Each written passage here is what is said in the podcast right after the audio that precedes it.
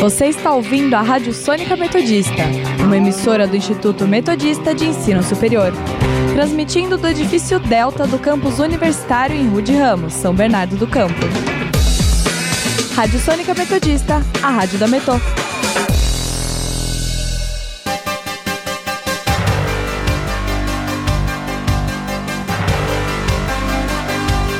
Começa agora o Jornal da Metodista, uma produção do núcleo de rádio da redação multimídia da Universidade Metodista de São Paulo.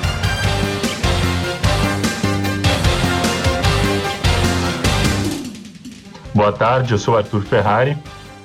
E eu sou Felipe Laurindo. Agora são 5 horas da tarde e está começando o Jornal da Metodista. Você pode nos seguir pelo Instagram, arroba portal RR Online ou arroba Sônica Metodista. Também estamos na Rádio Sônica pelo Spotify. Vamos agora com as principais notícias desta terça-feira, dia 28 de setembro de 2021.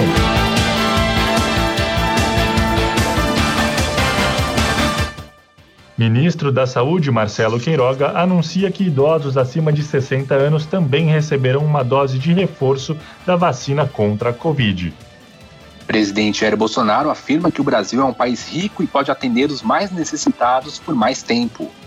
Brasil registra em agosto recorde de geração de energia térmica, solar e eólica. Vale realiza uma operação de resgate de trabalhadores presos em uma mina subterrânea no Canadá. Números da Covid-19 no Brasil e no ABC. No nosso quadro Giro pelo ABC, os principais destaques dos jornais da região. Saúde.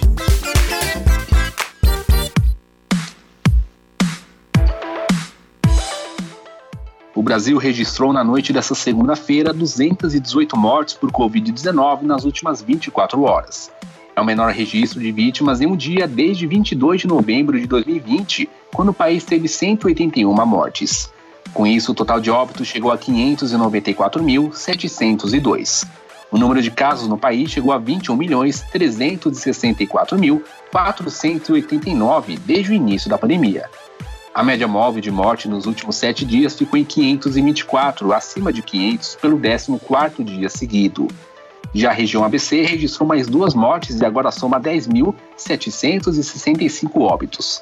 Em número de casos foram registrados 1.113 e o total agora é de 262.485 desde o início da pandemia.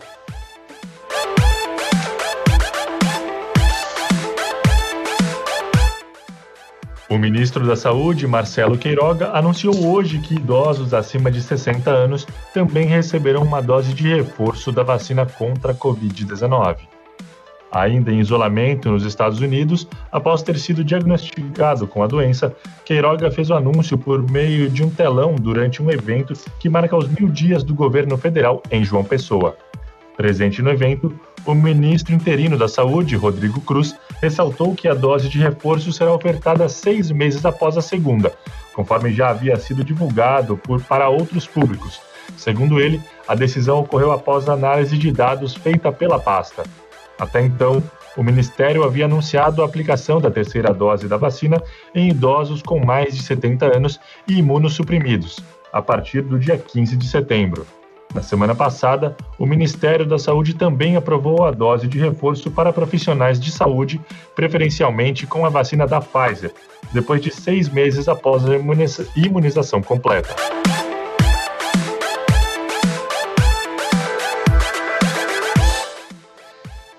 Cientistas americanos desenvolveram uma vacina em forma de adesivo, criada via impressão 3D, que demonstrou oferecer maior proteção imunológica que a vacina intramuscular. A vacina testada em animais foi desenvolvida por pesquisadores da Universidade de Stanford e da Universidade de Carolina do Norte, em Chapel Hill.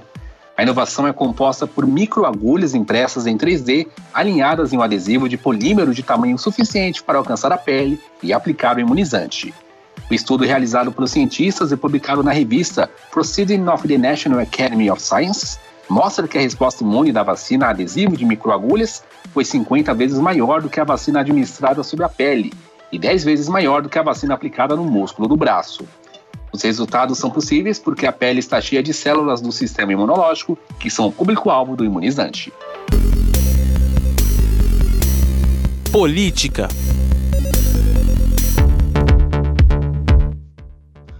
presidente Jair Bolsonaro afirmou na noite de ontem, segunda-feira, em entrevista ao canal da Jovem Pan no YouTube, que indicará um novo evangélico para o Supremo Tribunal Federal, caso o Senado rejeite o nome de André Mendonça para o corte.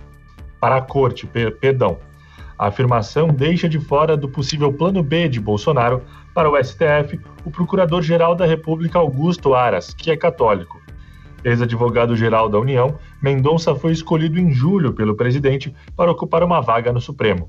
No entanto, o presidente da Comissão de Constituição e Justiça do Senado, Davi Alcolumbre, ainda não pautou a sabatina pelo qual o indicado deverá ser submetido.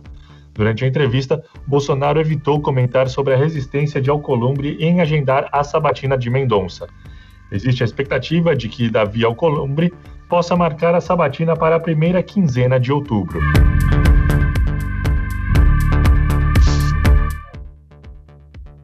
O presidente Jair Bolsonaro afirmou nesta terça-feira que o Brasil é um país rico e pode atender os mais necessitados por mais tempo, em uma indicação de que o governo federal pode estender mais uma vez o auxílio emergencial. Em discurso em evento na Bahia, Bolsonaro afirmou que parte dos que sofreram impactos econômicos pela pandemia ainda não se recuperou e o governo precisa trabalhar para atender essas pessoas. A intenção do governo é aprovar a reforma do imposto de renda para bancar as mudanças no programa Bolsa Família, que, se prevalecer a vontade de Bolsonaro, passará de um valor médio de 185 reais por família para 300 reais. No entanto, o governo não tem garantia de que conseguirá aprovar a reforma a tempo de garantir o reajuste do programa. O atual auxílio emergencial tem a última parcela prevista para o mês de outubro.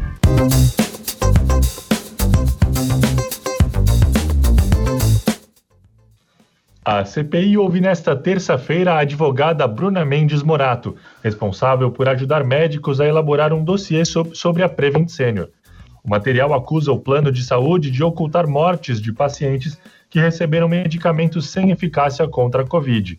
Segundo ela, a operadora receitava medicamentos sem eficácia porque o custo era menor do que de uma internação. Era uma estratégia para redução de custos, uma vez que é muito mais barato para a operadora de saúde disponibilizar determinados medicamentos do que efetivamente fazer a internação daqueles pacientes que usariam aquele conjunto de medicamentos. Isso é muito grave. A informação que a gente tem é que pelo telefone eles já mandavam o kit para casa. Sim, a, kit, tá a, pesquisa que foi. E os vendedores do plano, do, do plano nós também temos essas informações, eles anunciavam, senador Tasso, que no contrato já receberia o kit, no contrato do plano já receberia o kit.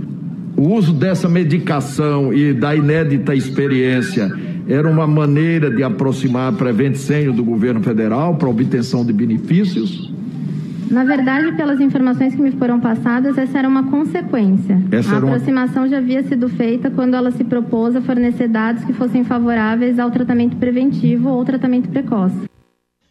A advogada Bruna Morato disse que ouviu relatos de plantonistas dizendo a pacientes que eram obrigados a prescrever o kit Covid, senão seriam demitidos. Os plantonistas eles pegavam o kit, eles entregavam ao paciente e diziam ao paciente: Olha, eu preciso te dar, porque se eu não te entregar esse kit, eu posso ser demitido. Mas eu te oriento: se você for tomar alguma coisa daqui, tome só as proteínas ou só as vitaminas, porque os outros medicamentos, além de não terem eficácia, eles são muito é, perigosos para aquele público em específico. A advogada afirma que a Prevent e médicos do gabinete paralelo fizeram um pacto com interesses do Ministério da Economia. Segundo informações, o Dr. Pedro foi informado que existia um conjunto de médicos assessorando o governo federal e que esse conjunto de médicos estaria totalmente alinhado com os interesses do Ministério da Economia. Os interesses do Ministério. Da economia? O gabinete paralelo, é, né? É, agora a novidade é, é o Ministério E tinha conexão com o Ministério da Economia, é, a, pergunto. Eu posso, posso esclarecer. Eu também tive essa mesma dúvida, até porque. É, novo, é novo. Novíssimo. É, é novo. Até porque. Gabinete paralelo junto ao Ministério da Economia. É, eu Também. não sei se estava junto, porque eu, não, eu sinceramente não sou uma especialista política. O que eles me explicaram foi o seguinte: existe um interesse do Ministério da Economia para que o país não pare. E se nós entrarmos nesse sistema de lockdown, é, nós teríamos um abalo econômico muito grande. Economia.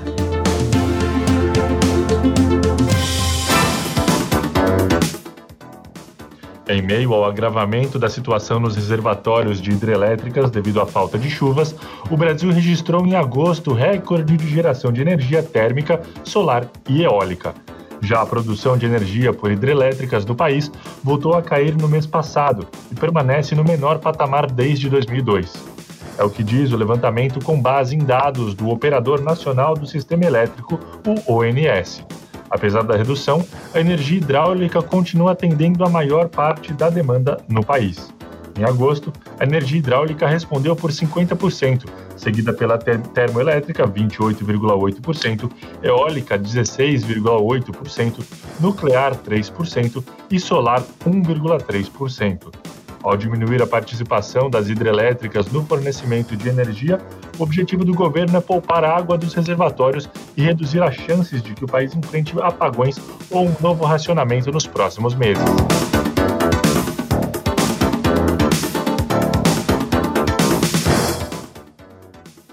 A pressão inflacionária e incertezas em várias frentes levaram a confiança da indústria no Brasil a cair pelo segundo mês consecutivo em setembro. Neste mês, o índice de confiança da indústria, o ICI, cedeu 0,6 pontos a 106,4 pontos, dando sequência à queda registrada em agosto depois de subir pelo, pelos quatro meses anteriores. O índice de situação atual, que mede o sentimento dos empresários sobre o momento presente do setor industrial, recuou 0,2 pontos em setembro, a 109,2 pontos, mínima desde agosto de 2020. O levantamento dos dados foi feito pela Fundação Getúlio Vargas nesta terça-feira. Indicadores econômicos. 5 horas e 11 minutos e vamos saber como fica os indicadores econômicos de hoje com o repórter Matheus Jushiro. Boa tarde, Matheus. Boa tarde, Lucas, Felipe e ouvintes do Jornal da Metodista. Nesta terça-feira, a bolsa tem queda forte e o dólar fecha valendo R$ 5,43, em alta de 0,88%. Na máxima no dia, chegou a bater R$ 5,45. Já nos Estados Unidos, o Banco Central Federal Reserve sinalizou que vai reduzir suas generosas compras de títulos já em novembro com possibilidade de elevação de juros no ano que vem. Já no Senado local, deputados e senadores aprovaram no dia anterior um projeto que permite ao governo federal abrir espaço no orçamento para bancar o Auxílio Brasil, programa social que vai substituir o Bolsa Família. Técnicos do Congresso criticam a proposta e afirmam ser uma forma de o governo contornar as regras fiscais ou até mesmo uma espécie de pedalada fiscal. Além disso, os analistas do mercado financeiro elevaram a estimativa para o índice de preços ao consumidor amplo, IPCA, a inflação oficial do país, de 8,35% para 8,45% para 2021, a 25ª alta seguida no ano. Por hoje é isso. Matheus Juxiro, para o Jornal da Metodista. Obrigado pelas informações, Matheus. Internacional.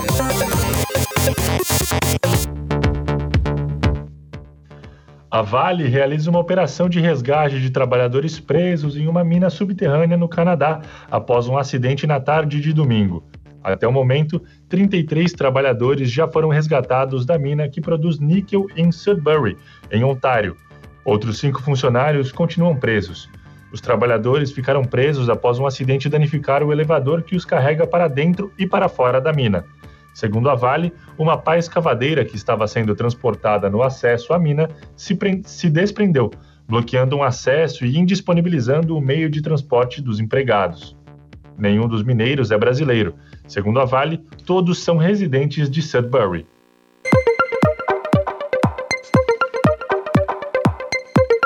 Tecnologia.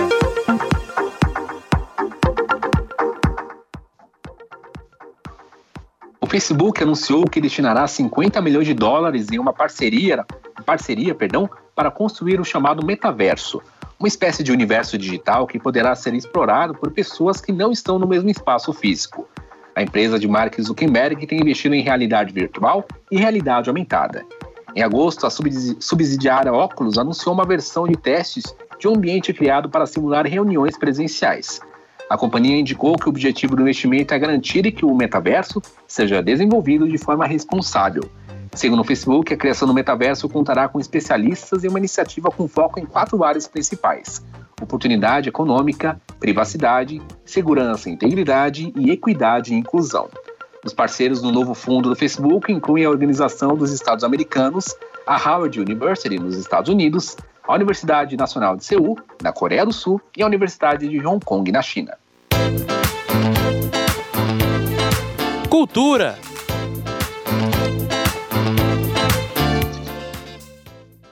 A academia responsável pelo Grammy Latino anunciou nesta terça-feira os indicados para a 22ª edição do maior evento do mercado da música da região, que será realizado no dia 15 de novembro. Entre os indicados brasileiros, a cantora Julia B concorre como artista revelação e é a única brasileira na categoria. A dupla Barões da Pisadinha, fenômeno do forró de teclado, concorre como melhor álbum sertanejo com conquistas. Marília Mendonça, Maiara Maraíza, Daniel, Chitãozinho e Chororó e Michel Teló também foram indicados na categoria. Caetano Veloso e seu filho, Tom, estão na disputa pelo prêmio de gravação do ano, pelo single Talvez. Nana Caymmi, Nana Caymmi, perdão, concorre na categoria Álbum do Ano, com seu último disco Nana, Tom Vinícius. Além desses, outros brasileiros também marcaram presença na lista deste ano. Entre eles estão Ivete Sangalo, Ana Vitória, Duda Beat e Vitor Clay. O cantor e compositor colombiano Camilo lidera a lista com 10 indicações, incluindo álbum, gravação e canção do ano. Previsão do tempo.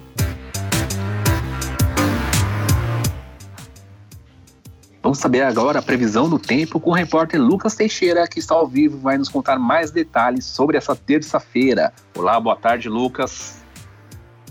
Boa tarde, Felipe, Arthur e boa tarde aos ouvintes.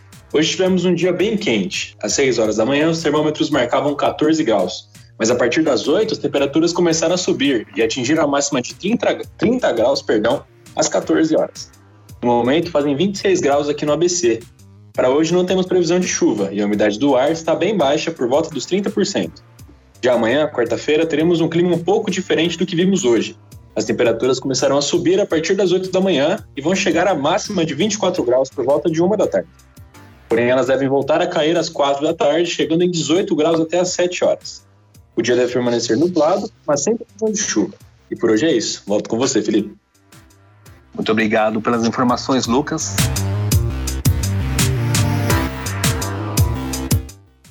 Cinco horas e 17 minutos, vamos conferir o nosso giro pelo ABC. Diário do Grande ABC. São Paulo promove campanha de vacinação de crianças e adolescentes. Repórter Diário: 10 mil metalúrgicos do ABC ameaçam greve se empresas não pagarem inflação. ABC do ABC. Venda do Dia das Crianças deve crescer 3%. ABC Repórter: Equipe Ambiental de Ribeirão Pires apreende 30 pássaros mantidos ilegalmente.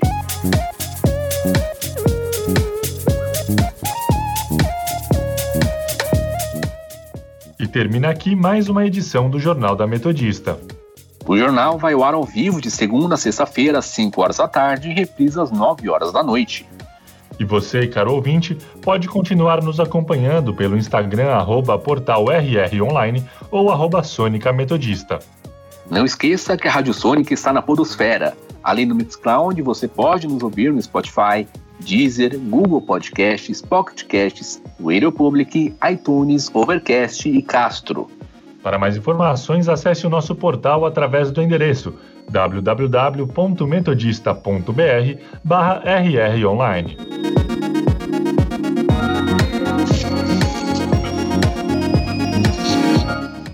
O Jornal da Metodista teve os trabalhos técnicos de Leonardo Engelmann. Participação dos repórteres Matheus Juxiro e Lucas Teixeira. Apresentação de Arthur Ferrari e Felipe Laurindo. Continue ouvindo nossa programação e até amanhã.